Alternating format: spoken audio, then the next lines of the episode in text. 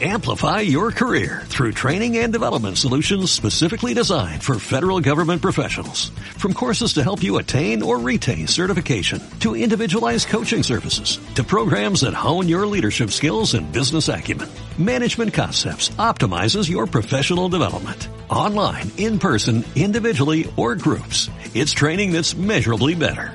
Learn more at managementconcepts.com. That's managementconcepts.com.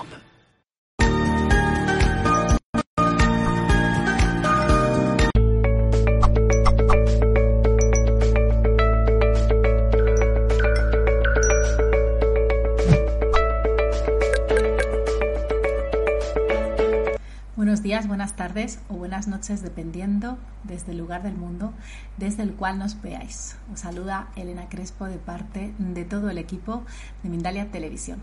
Os recuerdo que estamos retransmitiendo en riguroso directo a través de todos nuestros canales y plataformas como YouTube, Facebook, Twitch, Twitter, Odyssey, Vaughan Live y algunos más. En esta ocasión estoy acompañada de Fabrizio, Fabrizio Trensal, él nos trae una conferencia titulada Ego, Carácter y Personalidad según el Enneagrama. Bueno, como comentaba con Fabrizio, el Enneagrama es una herramienta, ya veréis, muy, muy, muy, muy interesante para descubrir el carácter de cada persona y nos da muchas claves, así que os animo a quedaros porque nos va a hacer un recorrido por los caracteres que tiene el Enneagrama eh, Fabrizio. Así que os voy a contar un poquito más sobre él antes de darle paso. Fabricio es profesor de Enneagrama Sufí y de la personalidad, director de la Asociación Argentina de Enneagrama, perdón, PNL, máster gestaltista de adultos y coach de familia y parejas. Usa técnicas de autotransformación sufíes, Advaita y es además conferencista internacional. Así que ahora sí vamos a darle paso a nuestro invitado. Hola Fabricio, ¿cómo estás? Bienvenido. Hola Elena, qué gusto estar aquí. Gracias por la invitación, gracias a Mindalia TV, gracias a la gente que se conecte y la que nos vea luego en, diferido. Y bueno, un gusto estar con ustedes. Genial, un gusto como decía para mí también. Es una herramienta que me encanta, ya lo comentábamos antes, así que no te quito ni un segundo, que sé que hay que desarrollar bastante contenido. Así que te dejo con ello, Fabricio. Bastante contenido. Bueno, muchas gracias. Bueno, primero, eh, hacernos una pregunta, ¿no? ¿Quién seríamos nosotros mismos? ¿Quién, ¿Cómo sería nuestra personalidad? ¿O quién seríamos? Imagínate esto, cada uno lo puede hacer en su casa, si tuviéramos un instante, un día de amnesia total. Supongamos que perdiéramos todo tipo de recuerdo, todo tipo de memoria, ni siquiera recordáramos cómo nos llamamos. ¿Quién seríamos? ¿Cómo sería nuestra personalidad? ¿Qué seríamos nosotros mismos, nosotros mismas, si dejáramos atrás o perdiéramos cualquier recuerdo, esos traumas, esos miedos, la interacción con nuestra familia, las anécdotas, la historia de vida? ¿Qué seríamos nosotros? Y entonces de aquí parte la idea interesante de que incluso hasta el nombre lo hemos aprendido. Entonces, desde el Enneagrama entendemos que la personalidad es un constructo, es algo que hemos hecho y en donde hemos puesto nuestra identificación. Y aquí hay una palabra muy importante en el, Enneagrama, que es la identificación. Nos hemos identificado con un yo psicológico, en este caso soy Fabricio, soy un varón, etcétera, etcétera, y un montón de historias y anécdotas de mi vida, miedos, traumas, como te digo, interacción con papá, mamá, etcétera, que hoy configuran lo que es mi personalidad, mi carácter, mi personalidad. Y entonces esto es muy importante porque desde la neurociencia dicen que el cerebro hace que seamos lo que estamos habituados a hacer, es decir, respondemos en el mundo, nos comportamos en el mundo y somos desde una personalidad un poco en un automático en esto de que nos hemos acostumbrado a hacer de este modo. ¿Y cuándo se les ocurre que nos hemos acostumbrado a hacer de este modo?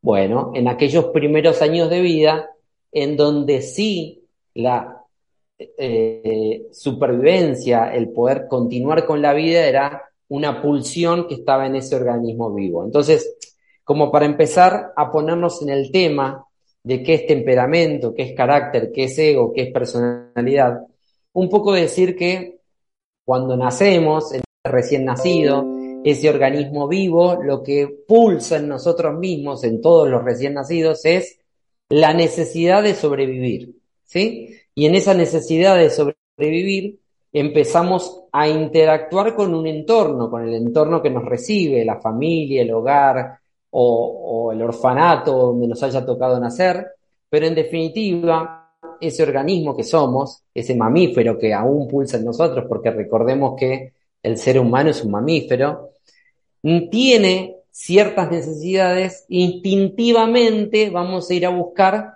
ciertas cosas. Primero, conservar la vida, ¿no? El instinto de conservación de la propia vida.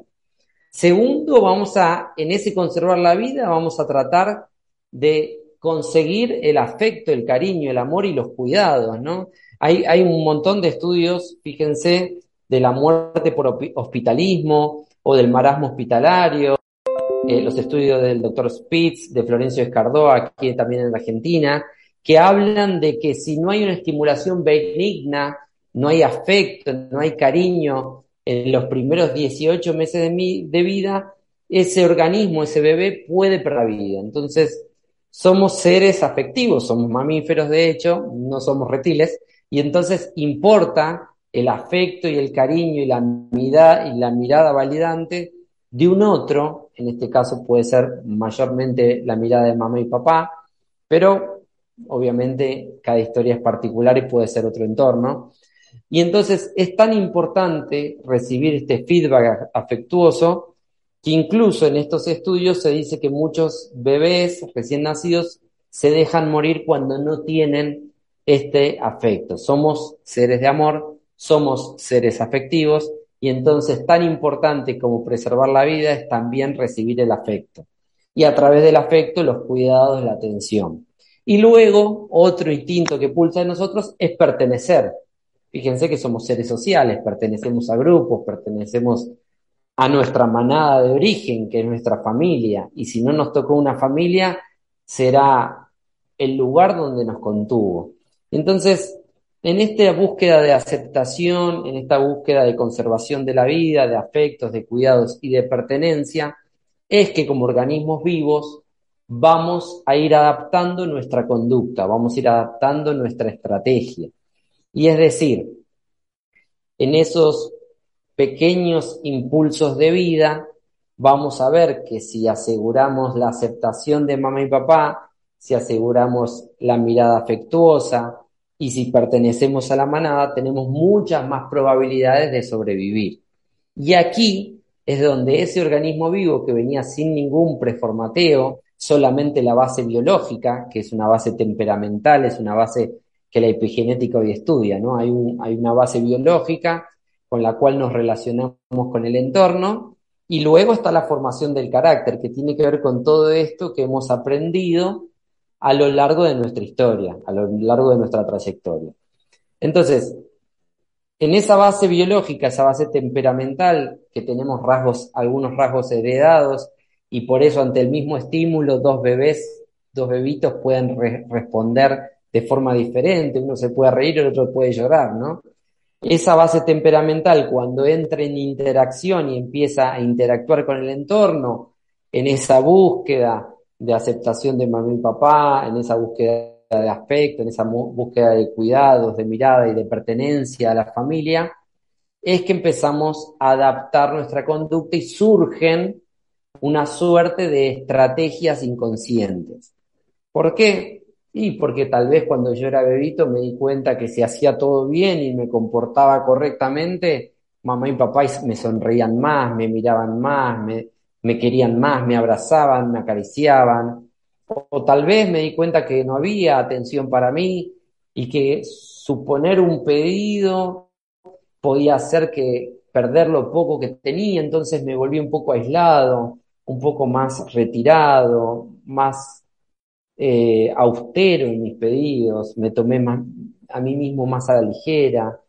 Entonces, en definitiva, en esta interacción que tenemos como organismos vivos con, con, el entorno y con la familia y con mamá y con papá, vamos a tratar de ajustar nuestra conducta de forma muy inconsciente, recuerden que son los primeros años de vida, hasta encontrar una estrategia que nos fue la más adaptada, la más, eh, la más eficiente para aquel momento de vida. Y esto de encontrar una estrategia inconsciente es lo que llamamos la personalidad, ¿sí? Nuestra personalidad engloba esa base biológica temperamental que viene en nuestra configuración física y también la interacción con el entorno en nuestra historia que forma el carácter. Entre ambos, en la suma, se forma la personalidad. Fíjense, estudios muy interesantes, neurociencia y estudios eh, sociológicos que dicen que los niños con miopía, que pueden ver de cerca pero no de lejos, suelen ser niños que en su personalidad tienen, son más introspectivos, pueden mantener la atención, gustan más del juego uno a uno, pero les cuesta un poco sociabilizar y expandirse en grupos amplios de niños. Sin embargo, los que tienen un defecto congénito en la vista, que es justo lo contrario, que es la hipermetropía, que pueden ver de lejos, pero no de cerca, son niños, niñas que por lo general se relacionan muy bien en lugares abiertos, se relacionan muy bien con muchos chicos a la vez, con grupos, son más dispersos, les gusta más el juego al aire libre, les cuesta concentrarse, les cuesta el juego uno a uno y les cuesta mantener la atención. Entonces, fíjense cómo también nuestras bases orgánicas y nuestra epigenética, lo heredado, también condicionan nuestra personalidad. Entonces, podríamos decir que la personalidad es la confluencia de muchos factores al mismo tiempo. Una base biológica, una base heredada, familiar, ¿no? De aquí estudia mucho esto la epigenética, y también tenemos todo lo que fue nuestra historia de vida, que incluye los traumas en la infancia, que incluye la relación con mamá, la relación con los hermanos, la relación con papá, la relación con la familia, incluye el contexto sociocultural, y hay estudios que demuestran que incluye hasta el momento o la estación del año en que hemos nacido, ¿no? Si nacimos en primavera es una cosa, si nacimos en otoño es otra, en verano, en invierno. Entonces, cuando confluyen todos esos factores, cuando confluyen todos esos factores, lo que da origen es a la personalidad. Y esta personalidad no es ni más ni menos que esa estrategia que tuvimos de niños y que se fue puliendo a lo largo de, la vida, pero que sobre todo el grueso se configuró cuando éramos chiquitos, esa estrategia, esa, esa estrategia de adaptativa, esa estrategia adaptativa es justamente lo que da nuestro patrón de personalidad. Y cuando hablamos de patrón de personalidad, para esto es muy bueno el estudio a través del eneagrama de la personalidad. Y aquí es donde entran los tipos de personalidad. El eneagrama de la personalidad es una herramienta muy antigua, ya antiguos maestros del desierto, los antiguos sufíes y también muchos chamanes lo utilizaban para entender los tipos de personas, los tipos de ser humano que habitan esta tierra, ¿no? Y en eso, del enneagrama de la personalidad, podemos distinguir que hay nueve grandes arquetipos de personalidad. Otros autores, como Jung, también han hablado de arquetipos de personalidad, pero el enneagrama es muy específico y es una herramienta muy eficiente.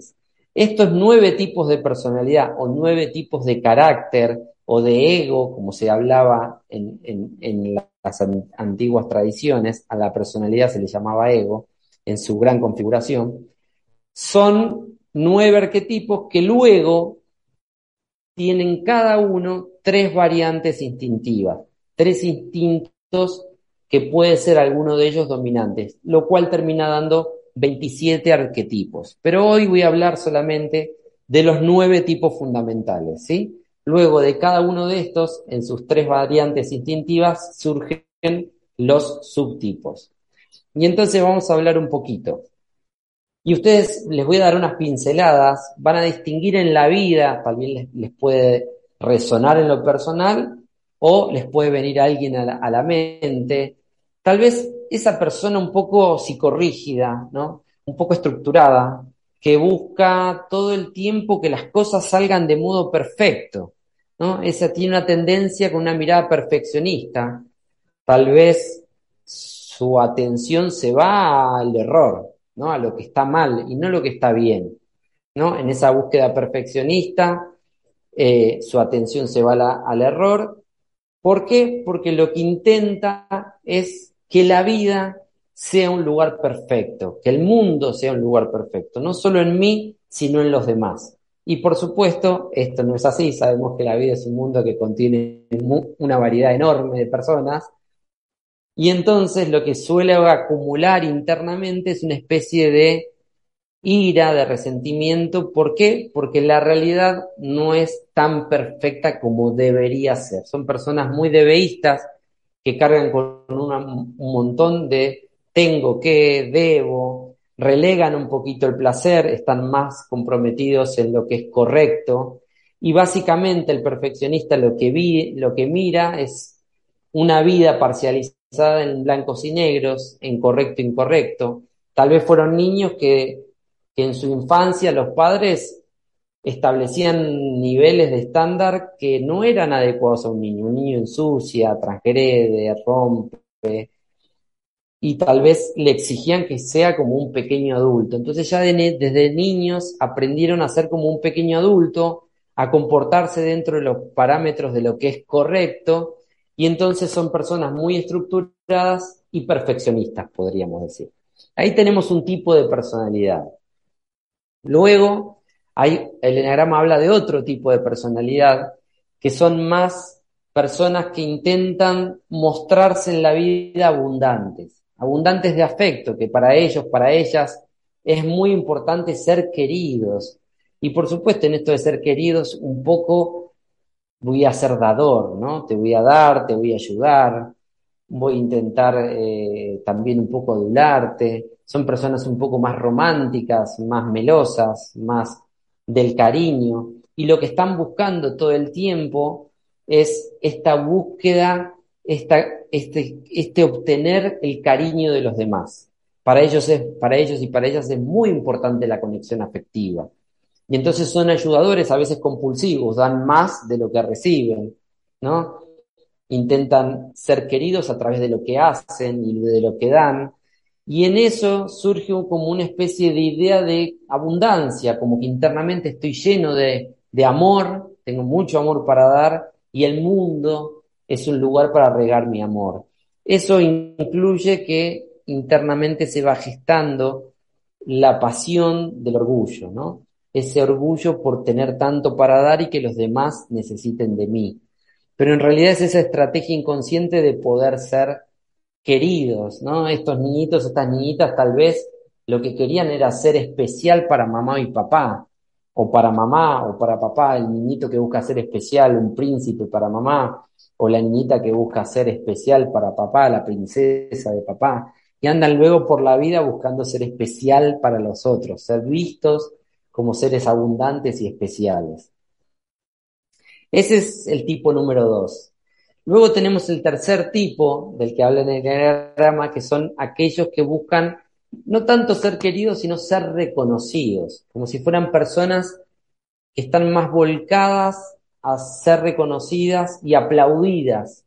Entonces muchas veces en la literatura se habla de los que buscan el éxito, los que buscan tener, posición social, los que buscan a través de su imagen, de su apariencia, apariencia, ser reconocidos y, gustar a los demás, pero no desde la búsqueda del afecto, sino de la búsqueda del reconocimiento. Entonces, tal vez son estos niñitos, estas niñitas que la estrategia para ser vistos y queridos por mamá y papá fue destacar, ser sobresalientes, ¿no?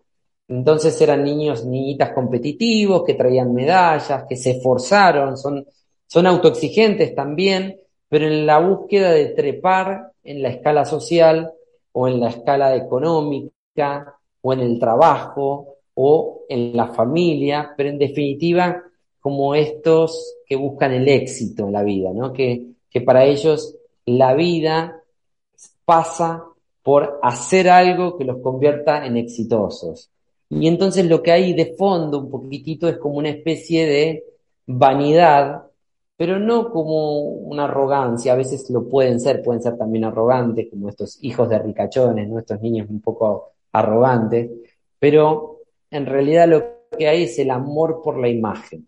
Se identifican mucho con una imagen de exitoso y desde ahí se ponen ese traje y salen a la vida. Esa fue la estrategia que consiguieron cuando eran chicos, porque tal vez papá y mamá eran exitosos justamente y en esa familia tanto el, el, amor y eso no iba tan por ahí, sino que más bien iba por lograr ser reconocido.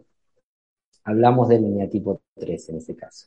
Luego tenemos otro tipo, que es el eneatipo 4, que son estos niñitos que tal vez cuando todo estaba bien no había tanta atención, pero cuando se lastimaban, se caían, se enfermaban o cuando les pasaban algo malo, ahí recibían todos los cuidados, el cariño y la atención.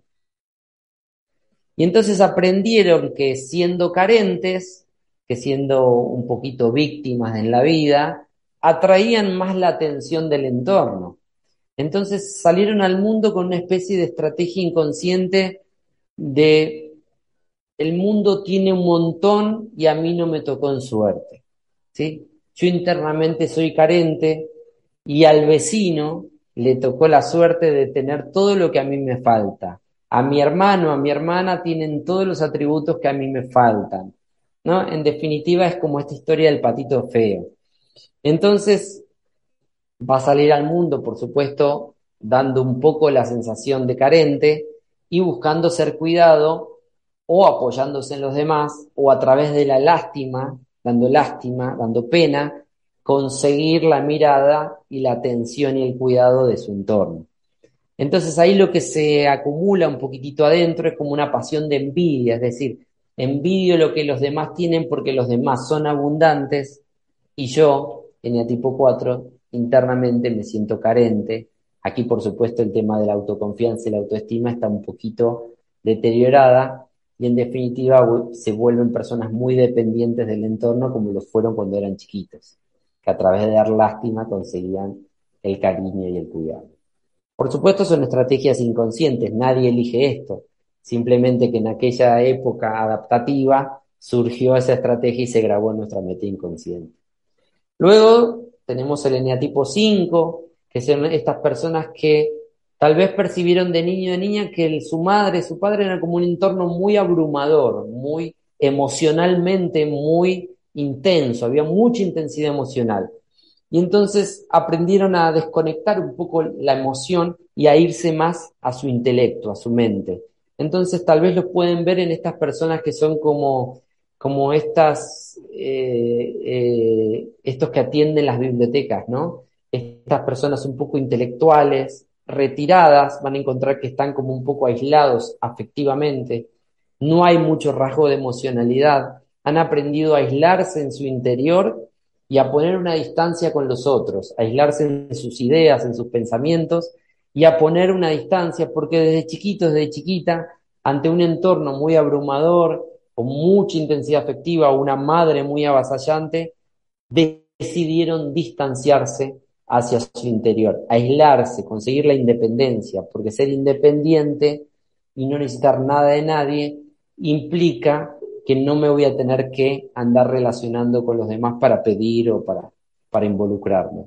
Entonces, en eso de retirarse, no se involucran tanto en la vida, pasan más tiempo con sus libros, más tiempo en su mente, y lo que, lo que surge en su interior es como una sensación o como una pasión de la avaricia. La avaricia no porque eh, sean tacaños, sino porque quieren retener esto poco que tienen para no entrar en contacto con los demás.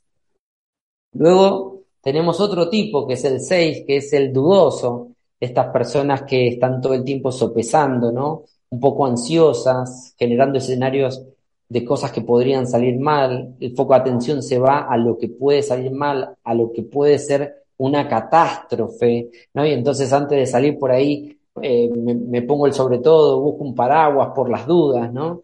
Entonces siempre están como ambivalentes, dudosos, un poco inseguros, buscando en los demás el apoyo, la guía, o buscando un guía, una referencia, o una religión, o una filosofía de vida, en definitiva algo en que apoyarse que les dé seguridad, porque internamente son un poco inseguros. Y justamente en la infancia lo que ha pasado es que han tenido un escenario muy cambiante que ha traído como un, apego inseguro o ha traído mucha inseguridad o, tal vez algún tema de salud y entonces han percibido que el mundo es un lugar hostil del cual me tengo que defender y me tengo que cuidar. Y entonces ahí es donde surge esta estrategia inconsciente de andar por la vida buscando todo el tiempo seguridad. Internamente lo que pulsa en ellos es el miedo, el miedo al mundo, el miedo a perder la vida, el miedo a enfermarme, el miedo. En definitiva, muy, muy inconscientemente se ha arraigado un miedo que no me permite estar en seguridad. Luego tenemos estas personas que son hedonistas, ¿no? A veces se habla del síndrome de Peter Pan, que andan por la vida ahí buscando solo placer, goce, pasárnosla bien, la vida es solo para disfrutarla, evitemos la tristeza, evitemos los problemas, las preocupaciones, ¿para qué? Si la vida es un lugar que tiene muchísimas posibilidades para saborear. Tal vez son estos niños, estas niñitas, que, que, que de niño, de niña, en ese entorno les tocó hacer de payaso, payasa de mamá, papá, para traer alegría, tal vez en una familia en donde se sufría una enfermedad terminal o un duelo. En definitiva, niños que entendieron que al revés de lo anterior, que entendieron que el lugar no es un, el mundo no es un lugar hostil, el mundo es un lugar bellísimo para probar de todo y entonces se han vuelto como una personalidad hedonista, están más en disfrutarnos y pasárnosla bien, pero no, no, no atiendo mucho a la tristeza, a mi dolor y por supuesto no aprenden, ¿no? Entonces son estos eternos adolescentes. Lo que pulsa en el fondo es una suerte de gula, de gula de experiencia, de gula por estímulo, de gula, son golosos, quieren en la vida probar, saborear y tener de todo. Este es el eneatipo 7. Ahora pasamos al 8. El 8 son estos niños que les tocó un entorno tal vez difícil, tal vez violento, y se dieron cuenta que el mundo es un lugar hostil y yo voy a ser más fuerte. Yo me las voy a cobrar. Y entonces aprendieron desde chiquito a ser muy fuertes, empoderados y también un poco agresivos, ¿no? Como vengándose de ese entorno que tal vez le tocó cuando eran chiquitos, un entorno de violencia doméstica, o donde papá era abusivo con mamá, o donde había malos tratos. Y ante esa situación avasallante y aplastante para el niño, sacó fuerzas para empoderarse y poder luchar en ese entorno y también irse pronto de casa para poder ser independiente y salir al mundo. Pero sale con la idea de el mundo es un lugar, es una selva, es una jungla y yo tengo que ser fuerte y cortar cabezas y andar por ahí como un gran luchador. Y por supuesto suelen ser personalidades un poco más agresivas, tal vez tienden a la violencia, tal vez un poco sádicos, jefes, mandones, controladores, autoritarios. Y en definitiva lo que hay de fondo es la lujuria, esta lujuria de intensidad, ¿no? Generalmente este tipo de personas, si le preguntas una palabra que es importante, es la intensidad, ¿no? Son personas que desde chicos vivieron un entorno muy intenso y salen con esta fuerza y esta intensidad interior, como volcanes.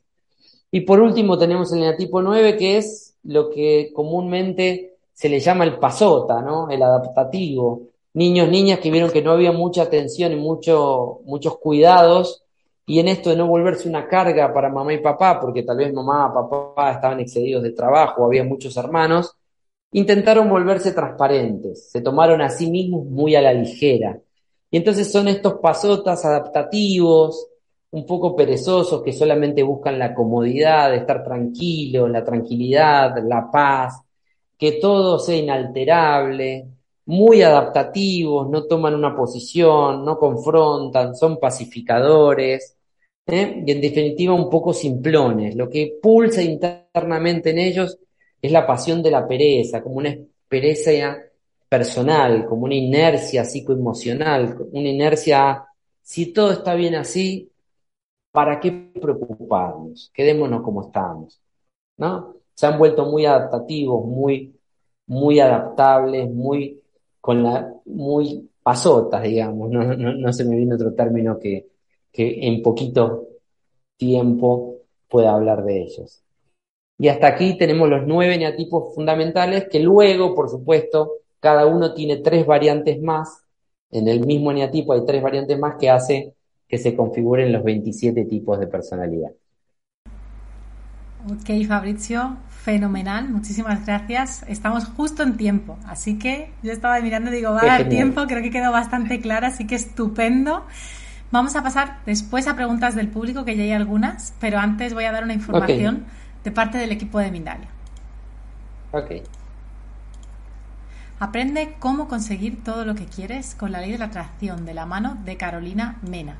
La ley de la atracción ha sido parte de las grandes enseñanzas de la humanidad por varios milenios. Hoy, las enseñanzas pueden estar a tu alcance en este taller de crecimiento personal, enfocado en las claves de cómo utilizar la ley más importante del universo, completamente a tu favor y así crear la vida que deseas. Recuerda que si no puedes asistir en directo, podrás disfrutarlo también en diferido. Para más información y reservas, entra en www.mindaliatalleres.com. Bueno, pues como he comentado, ahora sí vamos a pasar a esas preguntas. Adelante. Así que antes de nada voy a recordar para usuarios de YouTube que además de realizar vuestras preguntas podéis colaborar con Mindalia a través del botón Super Chat, el cual hará que vuestra pregunta sea preferente. Vale, fenomenal. Pues la primera pregunta seleccionada nos la hace Manola Medina. Nos dice, desde YouTube y desde México, ¿todos estos tipos de personalidades tienen que ver con las huellas de abandono y la forma de educar de los padres?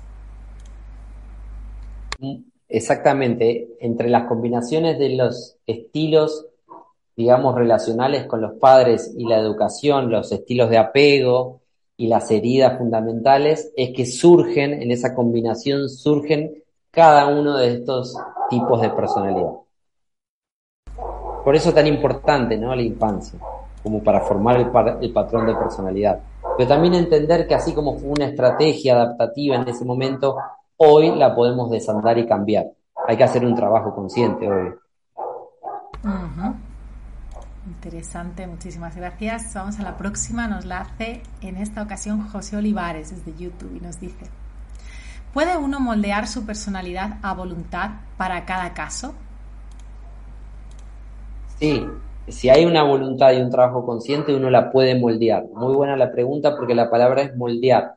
Esto imagínense que son patrones de conducta que se grabaron en nuestra infancia y con los que hemos, hemos repetido durante nuestra vida. Entonces, Así como el cerebro es un gran ahorrador de energía y de recursos, lo que intenta es grabar un patrón efectivo y luego repetirlo muchas veces, como copiarlo una y otra vez. Entonces están tan grabados en nosotros a fuego que hace que el trabajo en uno mismo requiere de voluntad y de paciencia para ir destrabando el patrón de personalidad y flexibilizando, no estar fijados en un tipo de estrategia, sino poder ampliar pero para eso se necesita, como dice bien, la voluntad. Interesante. También vamos con la próxima, que nos la hace también desde YouTube y desde España. Usiluz se llama, es el nick, no nos dice cómo se llama. Esta herramienta, ¿para qué te sirve saber cuál eres? ¿Para hacer cambios a nivel de tu visión ante la vida y bienestar? Exactamente. Mira, una vez que tú sabes qué tipo de personalidad eres. Obviamente yo he dado una pincelada solamente los títulos, son muchísimos, hay un libro entero por cada personalidad, para que sepan, de Claudio Naranjo, de uno de los psiquiatras que más lo difundió. Eh, es como un mapa de tu propia personalidad, es un mapa de tu automático. Entonces, como cuando uno está en, en, automático, es como si uno tuviera la máscara, la máscara de la personalidad pegada a uno mismo. Uno donde ve, no la ve, no ve que está interactuando a través de una máscara. Cuando tú tienes el mapa de tu personalidad a través de esto, tú pasas a interactuar con el mundo a través de tu máscara, pero tú eres consciente de tu máscara, de tu personalidad y de los filtros con los que tu personalidad percibe el mundo. Entonces, si yo percibo el mundo a través de mi personalidad, del yo psicológico, la forma en que veo el mundo, la forma en que me relaciono, la forma en que siento las emociones, está condicionada por esta lente por este tinte y entonces a partir de ahí uno puede hacer un trabajo de desplazarlo, de moldearlo, de correrlo, de utilizarlo, no utilizarlo, Se adquiere conciencia en lo que uno realmente es y en el patrón de personalidad automático, pero mientras no lo vemos, está pegado a nosotros y creemos que somos esto. Bueno, muchísimas gracias. Vamos a la próxima. En esta ocasión la llama desde YouTube nos dice, dicen que somos todos los eneagramas, supongo que se refiere a los eneatipos, pero hay uno que destaca más en nosotros. ¿Puede que nos identifiquemos con dos?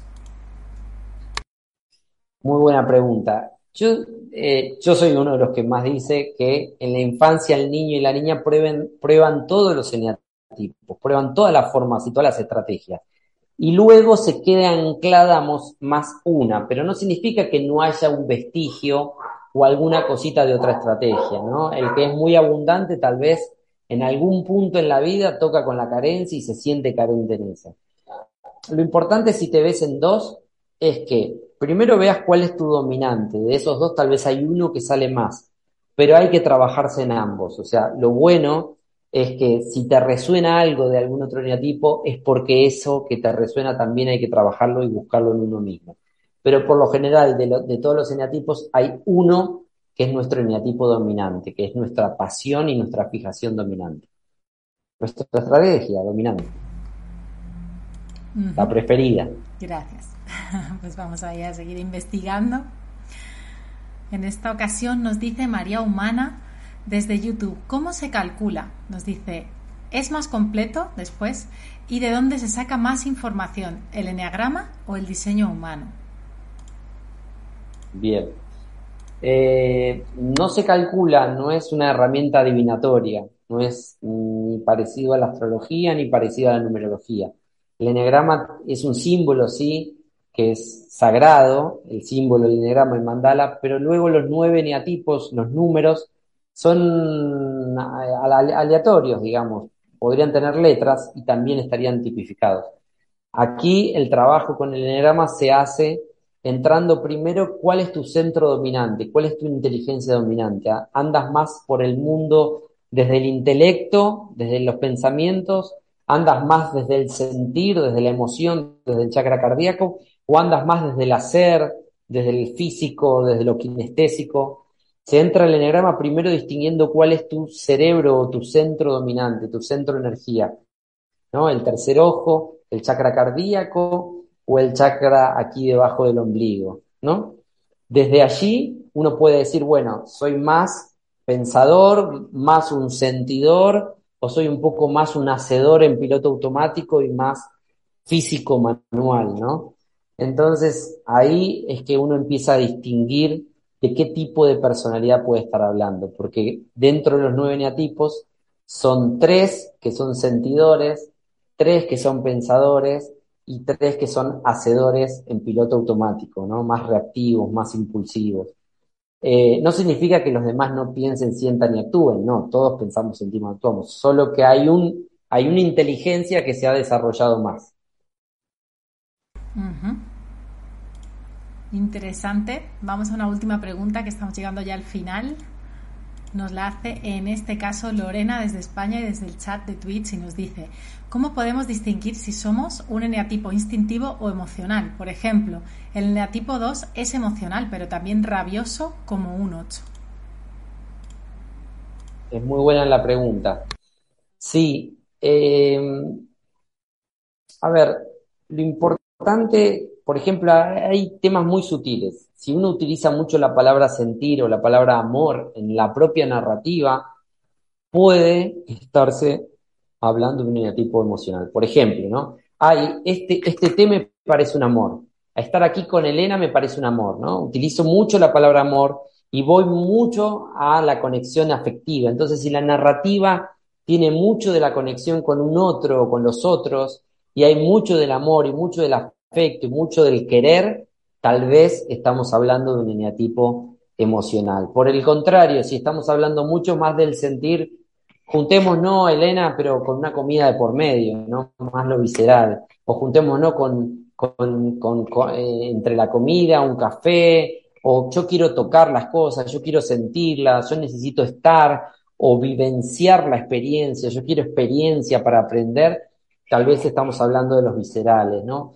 Pero por, el contrario, el que dice, no, a mí los datos me, son suficientes, con la información es suficiente, tal vez te hablo de, un de una forma más monocorde, como aquel profesor de facultad o de universidad que hablaba y te hacía dormir, tal vez estamos hablando de los pensadores, no de los intelectuales, ¿no? Más auditivos, registran datos, analizan, ¿no? Son como búhos, observadores, un poquito más retirados, y tal vez ahí estamos hablando más de, de una personalidad intelectual.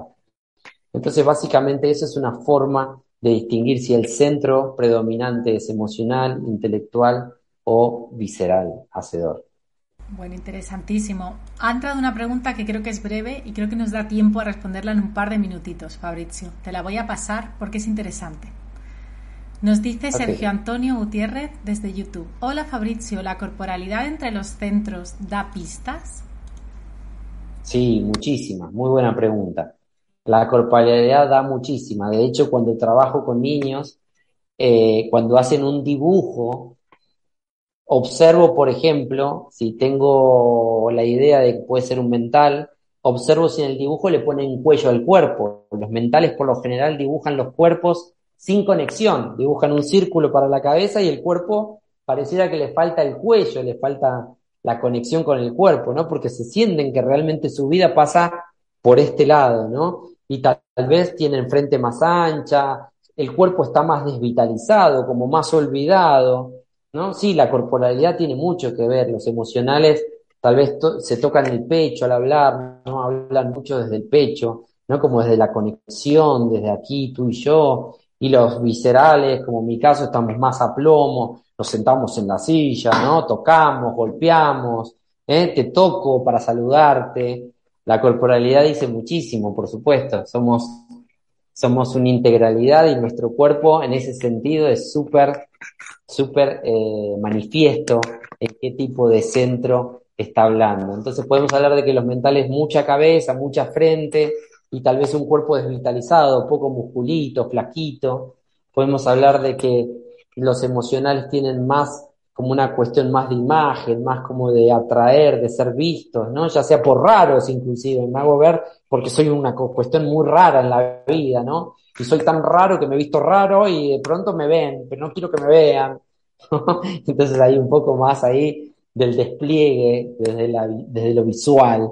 Y luego tenemos a estos viscerales que está el cuerpo y la piel gruesa y somos más gorditos, ¿no? Y tenemos más musculatura o más tensión y rigidez en la cara. Sí, la corporalidad es súper importante para cada uno. Bueno, me encantaba esta pregunta. Como yo, como comentaba antes con Fabrizio, me gusta mucho el tema del enneagrama, me pareció muy buena y entraba porque faltaba todavía un par de minutitos.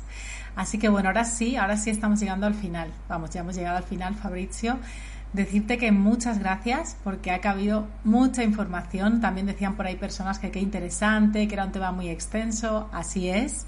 Y aún así, como decía, bueno, pues eh, has abarcado un montón, ¿no? Así que mil gracias de parte de todo el equipo. Y te voy a dar paso para que te despidas también tú de nosotros en un minutito. Bueno, el enneagrama es súper mucho más intenso, por supuesto, dado unas pinceladas, pero es muy precisa la herramienta te agradezco, Elena, le agradezco a todo el equipo de Mindalia y a los que se han conectado y los que vean en diferido. Y muchas gracias por la invitación. Siempre es un gusto contribuir a que tengamos más conciencia y evolucionemos como humanidad. Pues muchísimas gracias a todas las personas que habéis estado al otro lado, participando un montón, la verdad, como siempre, muy interesantes las preguntas de hoy. Os animo a compartir este contenido para que se expanda, porque es verdad que puede dar muchas pistas a muchísimas personas, ¿no? Y a cada persona sí o sí, yo lo he vivenciado en mí misma, a alguno le va a cuadrar. Así que segurísimo es de utilidad. También os recuerdo que podéis suscribiros a nuestras redes si no lo habéis hecho aún para eh, tener los avisos de cuando estemos programando un directo, comenzándolo y no perderos ni uno de los contenidos que os interesen Así que con esto sí me despido hoy y os mando un abrazo enorme. Nos vemos pronto.